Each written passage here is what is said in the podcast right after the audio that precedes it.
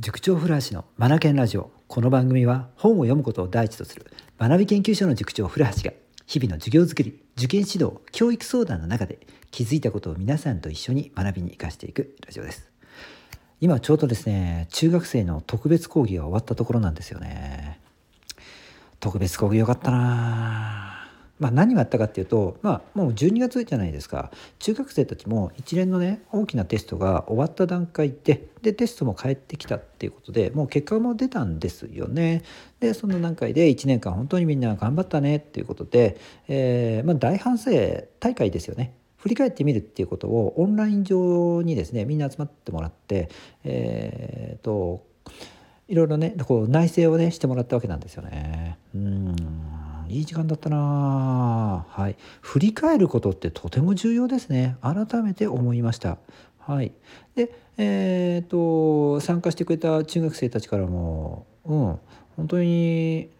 なんかこういうこう振り返る機会、それからみんなのね、えー、と勉強の仕方どんなふうにみんなが頑張ってきたのかどんなことやって失敗してしまったのか何を大事にスケジュールを立てたり、えー、勉強と向き合ってきたりっていうことをですねこう触れることができたものだからお互いのね勉強との向き合い方シェアすることができてそこからまた気づきが得られたりして、ね、またモチベーション上がったりとか次への目標設定ができたりとか、ね、自己肯定感を高められたりとか、ね、そんな時間にねすることができたっていうことで本当にみんな大満足でね今日あの終えることができたんですよね。うん、これ僕一人だけではな無理なので本当に中学生一人一人が本気でね、うんえーと、自分が目標として定めたテストに向かって取り組んでそれと向き合い反省をしでそういった魂の言葉をですね出してれ出してくれた、えー、これをみんなで集めたからこそ成り立った特別行為だったんですよね。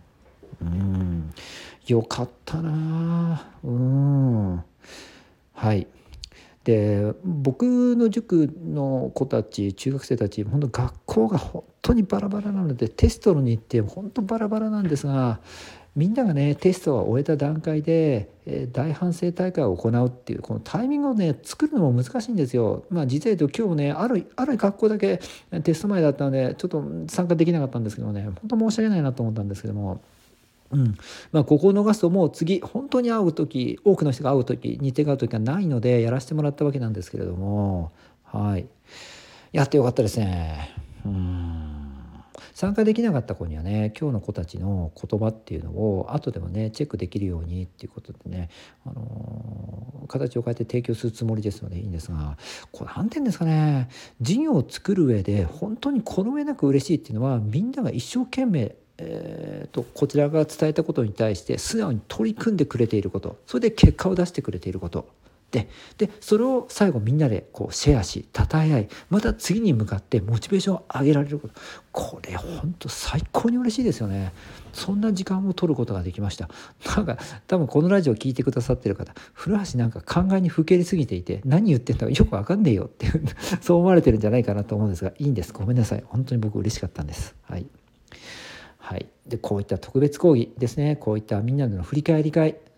日程調整こそ難しいんですけどもこれはやっぱり月1回とか月2回とかやってほしいなって声が上がったわけなんですよね。本当多くの子から上がったのでああみんなそう思ってくれてるんだ嬉しいなと思って。はいまあ、実際問題年2回しかできないんですけども、うん、まあ、うん、できないんですけどもで片付けてしまうんじゃなくてこれだけこれだけ子どもたちから求められてるんだから何とかして何とかならないかっていうことで壁を越えてね考え出さなくちゃいけないなって思ったわけなんですよ。子どもたちのこのねあのもっと向上したいっていう気持ちを、うん、あの潰してはいけない、うん、そう思いましたね。なんとかして答えたいですね。うん、はい。すいません、なんか、えー、っと、うんと、僕一人の中での一人しかわからないような内容の回になってしまいましたが、はい、特別講義やってよかったなという回です。